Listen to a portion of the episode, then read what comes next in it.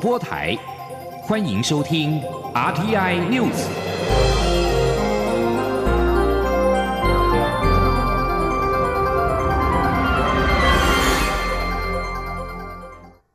各位好，我是主播王玉伟，欢迎收听这节央广主播台提供给您的 RTI News 新闻。首先带您关注。华航机师诺富特案目前已经造成二十四人感染 COVID-19，超越桃园医院的染疫人数。中央流行疫情指挥中心指挥官陈时中今天表示，目前还不是社区感染，是同住家人间传染，但距离社区感染已经很近，观察期至少要到五月十五号。呼吁基层医师扩大筛检，民众也要提高警觉。今天央广记者刘品希的采访报道。华航机师诺夫特案目前已造成二十四人染疫。疫情指挥中心指挥官陈世忠三号上午接受广播节目专访时表示，这次感染规模大，但无法判定都是本土病例。在华航机师部分，指挥中心召回华航所有前舱机师陆续检验，目前没有再发现有新个案，对社区造成的风险已经很低。现在的风险在于诺富特两百零七名员工，其中四名染疫员工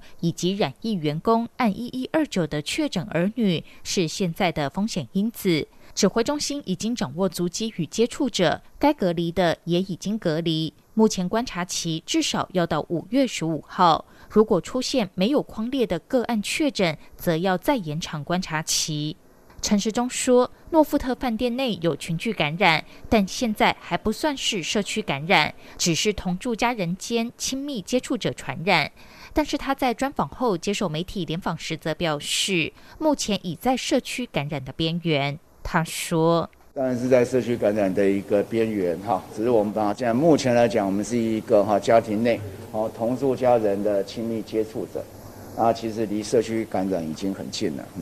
陈时中强调，指挥中心已经通函六七次基层诊所，要扩大筛检，只要医师怀疑，可以尽量送检。他也呼吁有症状的民众一定要戴好口罩。陈时中指出，现在还无法厘清感染源，有可能是国内机师在国外染疫，也可能是外籍机师过境，在饭店留下病毒，传染给员工，并导致员工相互传染；也有可能是员工从社区中带入病毒，但经过检视，并没有大量个案在社区内，所以这个可能性非常低。此外，经过病毒基因定序，确诊者中几株病毒的基因定序完全相同，为英国变种病毒株，但是按一一零一、一一零二的定序略有不同，所以不排除饭店内有多重感染。对于有人批评防疫政策错误，陈时中强调，事后的批评是人之常情，很多事都是事后发生，外界可以评论，但不能说是错误。至于传出机组员检疫天数缩短为三天，是受到立委施压。陈时中表示，在防疫期间，包括立委等人，很多人都有提供建议，但这次染疫事件跟缩短为三天检疫无关。等到所有机师检验完毕后，指挥中心会再通盘检讨。央广记者刘品熙在台北的采访报道。诺富特饭店染疫女员工的同住三名家人也确诊。昨天晚间，网络上流传一份确诊家人的详细足迹，引发讨论。对此，陈时中今天表示，该足迹不在传染期内，并无异议。而染疫规模扩大，也让疫苗打气有提升的趋势。陈时中今天表示，国内现有疫苗到六月中就会全部到齐，第二季必须等新的疫苗来，在七月以前会有新疫苗到货。而近日的本土确诊者曾经搭乘捷运、公车到台北市上班及用餐。台北市政府今天表示，由于目前还没有出现原因不明的本土病例，因此北市暂时不提升防疫层级。至于相关处所及车厢都已经完成消毒，呼吁市民要戴好口罩。室内活动要尽量维持实名制，是否也会随时调整相关措施？前天记者欧阳梦平的采访报道。华航机师诺富特案确诊 COVID-19 人数已经有二十四人，其中最近新增的一一三四、一一三六案足迹更横跨台北市及新北市。台北市因此案的居家隔离人数也达两百五十二人，是否要因此提升防疫层级备受关注。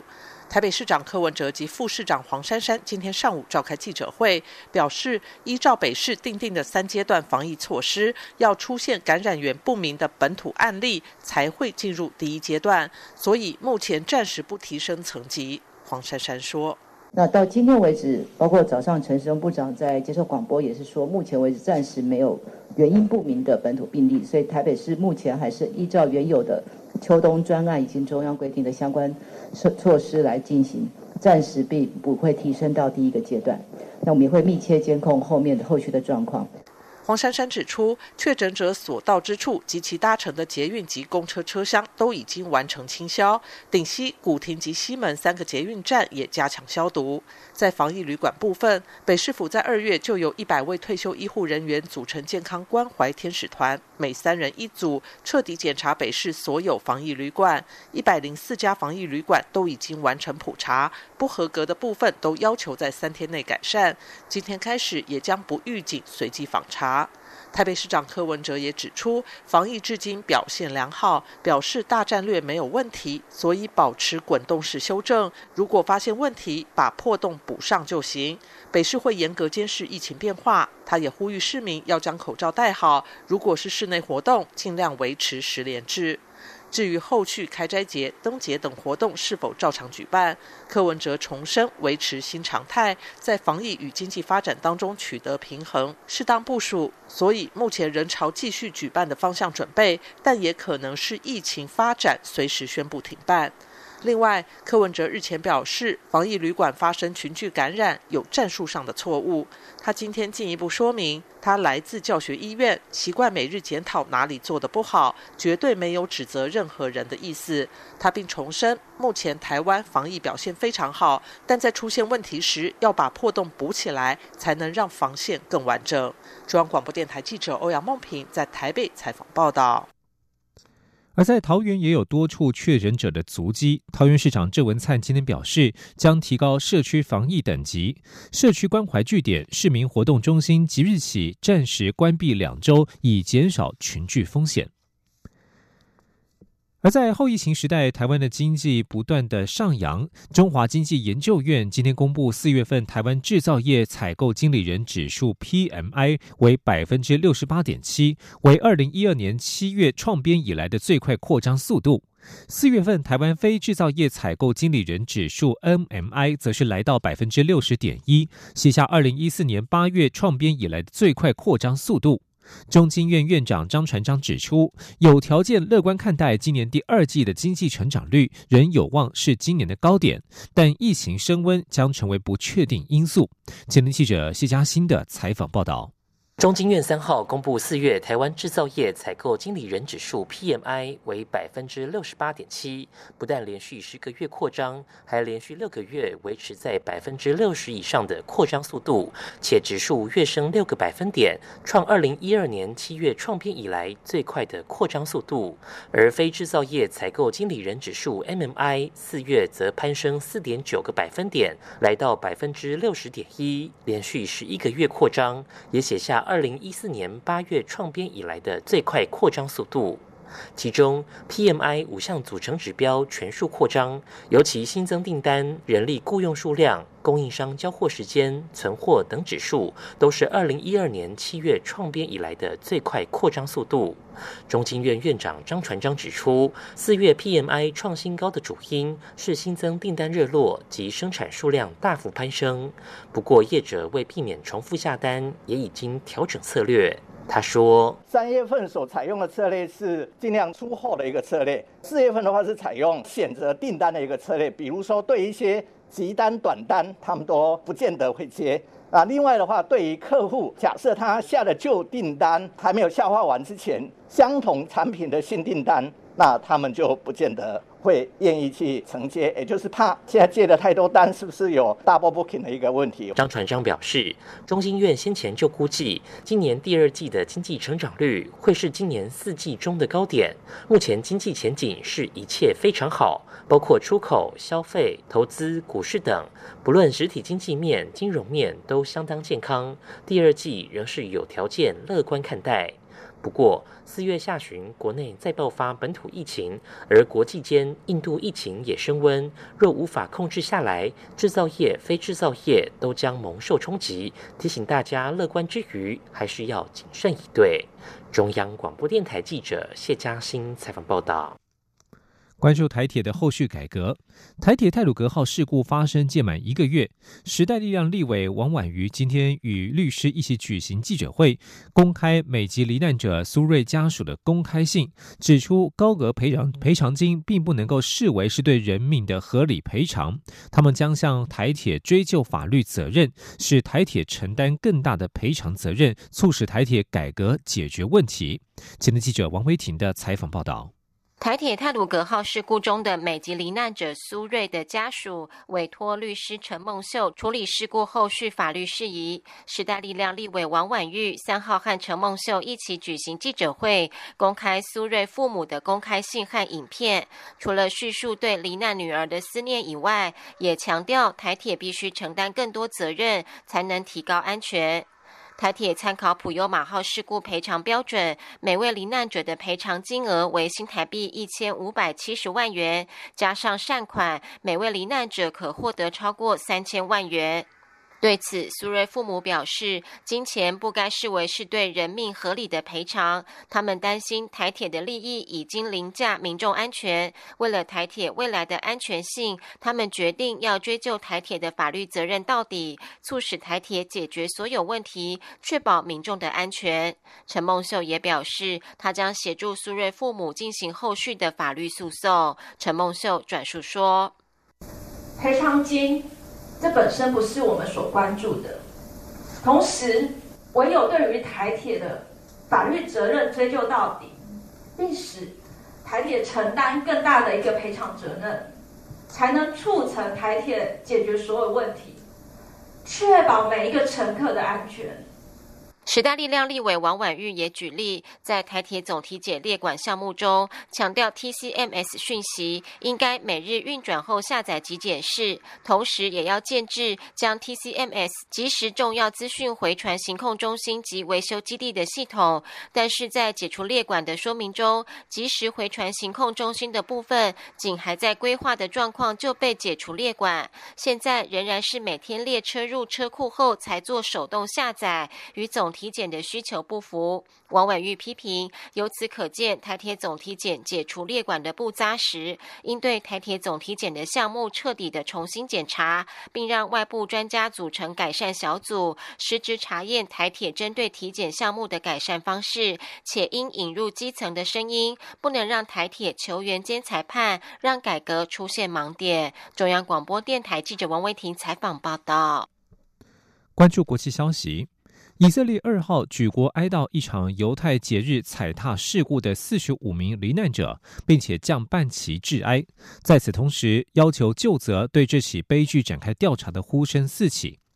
这场四月三十号晚间发生在以色列北部莫兰山的致命推挤事故，被形容为自以色列一九四八年建国以来陈平时期最严重的灾难之一。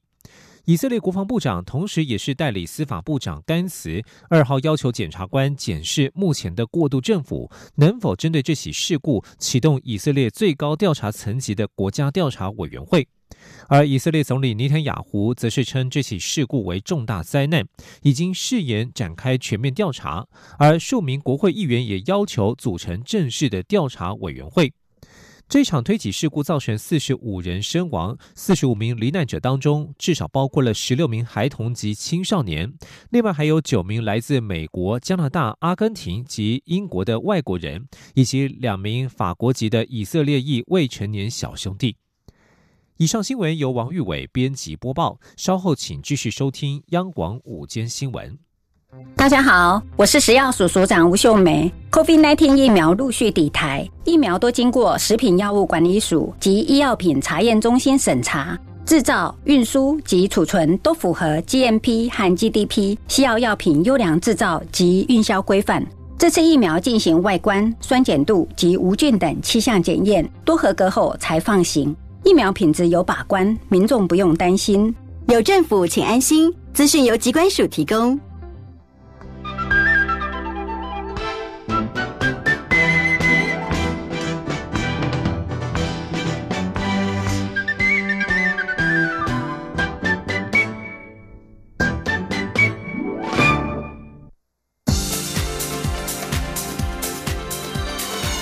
这里是中央广播电台台湾之音，欢迎继续收听新闻。欢迎继续收听新闻，我是陈怡君。水情持续的吃紧，蔡英文总统今天上午到石门水库视察紧急抗旱水源应变计划。面对抗旱，总统要求相关单位贯彻三件事，包括加速完成新水源的开发，加速水库清淤工作，以及加强未来的应变，持续完成相关水资源建设。记者欧阳梦平的报道。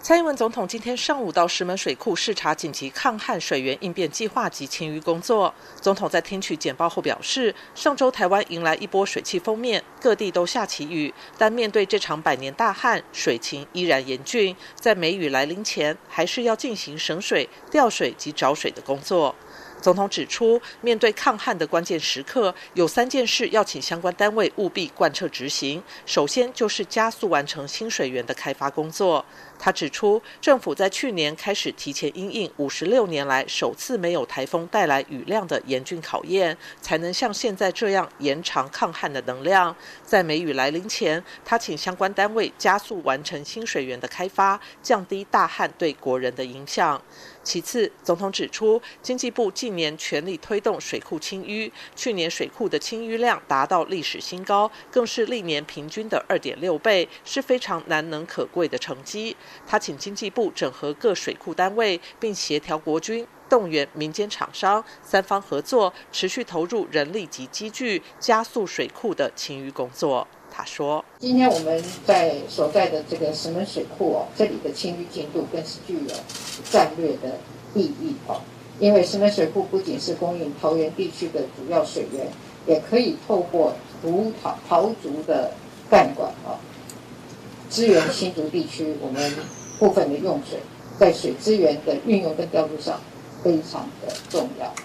最后，总统表示，为了因应极端气候趋势，相关单位要加强对未来的应变，持续完成相关水资源建设。除了清淤、维持水库的容量外，经济部也要以多元的方式推动各项水资源计划，例如海水淡化、污水回收再利用，并继续进行自来水的减漏工作，以多元开发新水源的方式，提供国家稳定的水源。中央广播电台记者欧阳梦平采访报道。针对台海情势与各方的军事动态，国防部副部长张哲平今天在立法院国防委员会答询时表示，当前敌情严峻情况更甚以往，擦枪走火的几率也升高许多。因此，对于执行战备任务的官兵，都有加强战备规定宣导，尤其要注意防止擦枪走火。记者王兆坤的报道。共军基建持续侵扰我海域，国防部副部长张哲平在答询时表示，国际都很关注台海与南海情势，我方也尽可能积极与有我及理念相近国家进行军事交流合作，尤其是情资交换，让大家都体认这个地方风险升高。张哲平指出，最近一直在提醒国军官兵，现在敌情严峻的情况跟以往完全不一样，以要求同仁避免发生擦枪走火情况。他说：“其实，如果讲说擦枪走火的几率，确实是比往升高很多。所以，国军这对这一方面，我们除了加强我们战规战备规定呢的宣教之外，同时我们所有战呃执行战备任务的同仁，我们都有勤前的教育，尤其是要注意防止擦枪走火。”张哲平表示，国军目前是经常战备，并未刻意提高战备等级，但警戒兵力有适度调整。此外，因应华航机师染疫案，庄哲平指出，国军持续加强防疫作为，凡与此案足迹分布有地缘关系的营区，都有透过疫情指挥中心执行自己的疫调。中央广播电台记者王兆坤台北采访报道。立法院内政委员会在今天审查《跟踪骚扰防治法》草案，包含日前复委的行政院版在内，但是相关草案一共有二十几个版本。为了提升议事效率，朝野协议将先整合成四个版本，之后下午再进行审查。记者林永清的报道。内政部长徐国勇列席报告政院版草案精神，指出，行政院版的跟踪骚扰防治法草案是秉持聚焦性别暴力案类。跟踪骚扰犯罪化以及调查跟保护并行等原则制定。针对委员质疑为何要直接将跟骚犯罪化，以及预防性羁押是否侵犯人权等问题，徐国勇指出，世界先进法治国家已经把跟踪骚扰视为犯罪，基于比较立法，政院版也认为犯罪化比较能够保障妇女。徐国勇说。这主要是世界各先进的法治国家已经把跟踪骚扰视为犯罪啊，所以我们在比较法学上跟比较立法上啊，我们也认为说把它视为犯罪。那在这里也可以真正的保护我们啊这些妇女。徐国勇表示，内政部警政署二零一九年七月起推动防治跟踪骚扰计划，依据实务经验，大多数案件只要受到警察的关心与口头告诫，行为人就会终止跟踪骚扰。日本的实务统计更高达百分之八十五。因此，警方若能依刑案调查程序发动拘捕、搜索或是建请声押或羁押替代处分等作为，就可以更有力、更及时的手段制止犯罪。政院版跟踪骚扰防治法草案明定八种跟踪骚扰行为样态，把要求约会、网络骚扰等都纳入规范，违反者最高可处五年以下有期徒刑，且规范本法自公布后六个月施行。由于跟骚法草案版本高达二十多个，为提升议事效率，赵伟、林思明上午宣布先整合版本后，于下午两点三十分再行开会。经民进党立委庄瑞雄等人与国民党立委林维洲商讨，朝野协议将整合出韩院版最多四个版本，下午再进行审查。央广记者林永清采访报道。印度的 COVID-19 疫情持续发烧，每天确诊病例都在创下新高。二号一天就通报了新增加三千六百多人死于 COVID-19。印度全国单日新增的确诊人数将近四十万人。经济部次长陈正奇今天在立法院经济委员会答询的时候指出，目前在印度的台湾人大约有一百五十人，将会评估是否要用专机撤侨。记者杨文军的报道。根据外电报道，印度武汉肺炎 （COVID-19） 确诊人数已经逼近两千万例，死亡人数二十一万多人，已连续十天单日确诊破三十万例，而且天天都在创新高。据了解，在印度工作的台湾人已经有十多人感染，甚至还有一名台籍干部在印度染疫，不幸往生。对此，经济部次长陈振奇三号在立法院经济委员会答询时指出，目前有一百一十三家台积厂商在那边投资，金额约十一亿美元。本来有三百多位台商跟台干，但陆陆续续返国。现在约有一百五十名台商跟台干还在当地，但数字一直有变动，将评估是否要有专机撤侨。他说：“那目前染疫的台籍干部大概有十四个人，其中有一人。”是重症，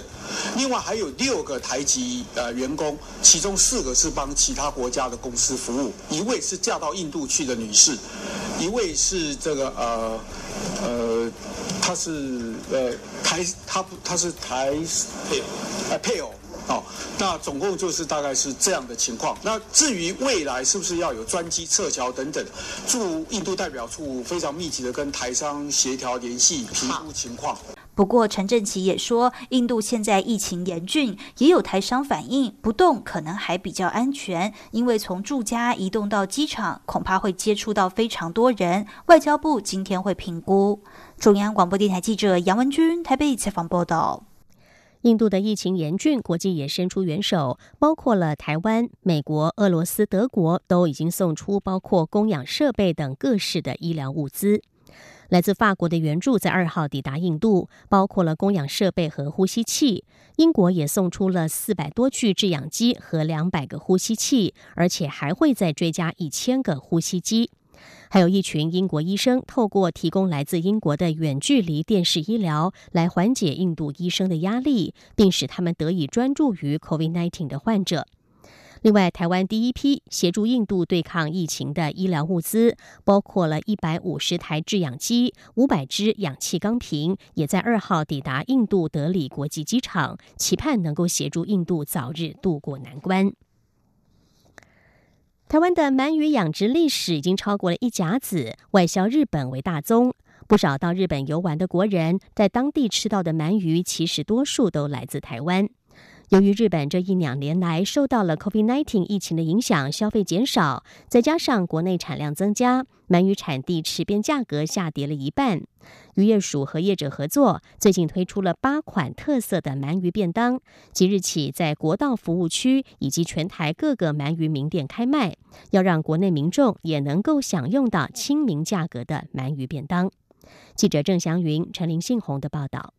鳗鱼为酱和洄游鱼类，每年捕捞日本鳗苗的第一站就是台湾，因此台湾渔民都将其养殖成成鳗后，大量外销到日本等邻近国家。所以在日本吃到的鳗鱼，其实多数都来自台湾。鳗鱼一向被视为高档的食材，过去也都因为价格较高，台湾民众较难享用得到。不过近两年，由于鳗苗捕获量丰富，国内放养量比往年大幅增加，产量也跟着攀升。再加上外销日本的数量受到疫情影响，无法有效提升，因此鳗鱼产地池边价格滑落一半。渔业署署长张志胜说。放养哈，在全世界它都有一个规范。那台湾的话，最高就是不超过十吨。那这几年来，台湾捕鳗苗的都超过五吨哈，所以我们的放养量都超过五吨。那这个产量整个增加以后，从以往平均每年大概两千五百吨，增加到将近七千吨。那加加上疫全球疫情的影响，所以整个那个消费量并没有办法相对提升。所以这两年的价格有比以前更亲民。所以这个时候是应该是吃鳗鱼最好的时间。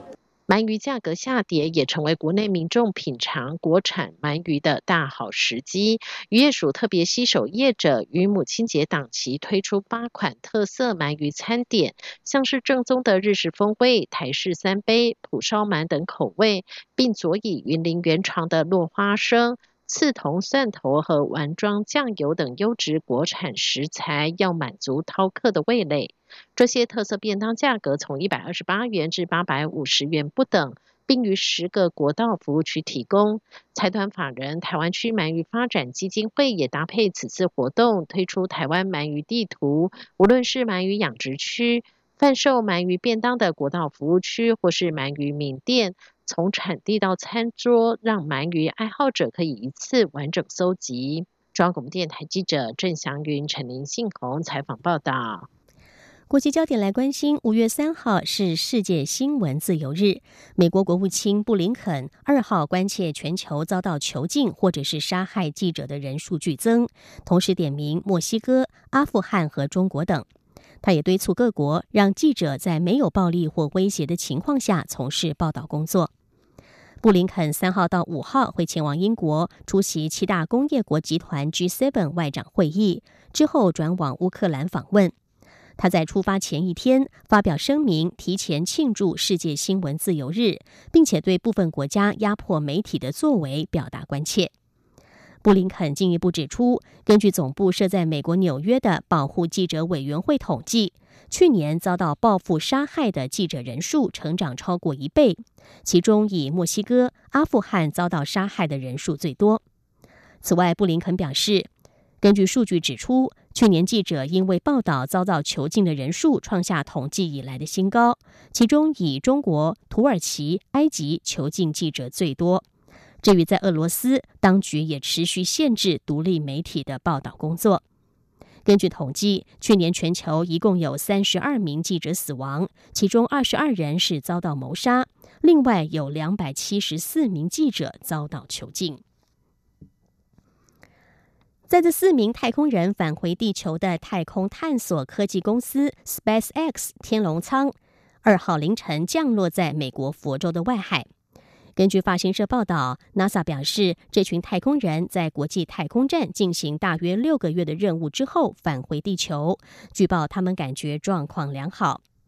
这也是继1968年12月27号阿波罗8号人员返抵太平洋之后，NASA 第一次实施夜间海上降落。太空船的指挥官霍普金斯是舱口打开之后第一个现身的人。他踏上甲板之后，小小的舞动一番。很快的，NASA 太空人格洛佛也离开了太空舱。太空舱里面另外两人是 NASA 太空人华克和日籍太空人野口聪一。以上 T N News 由陈义军编辑播报，谢谢收听，这里是中央广播电台台湾之音。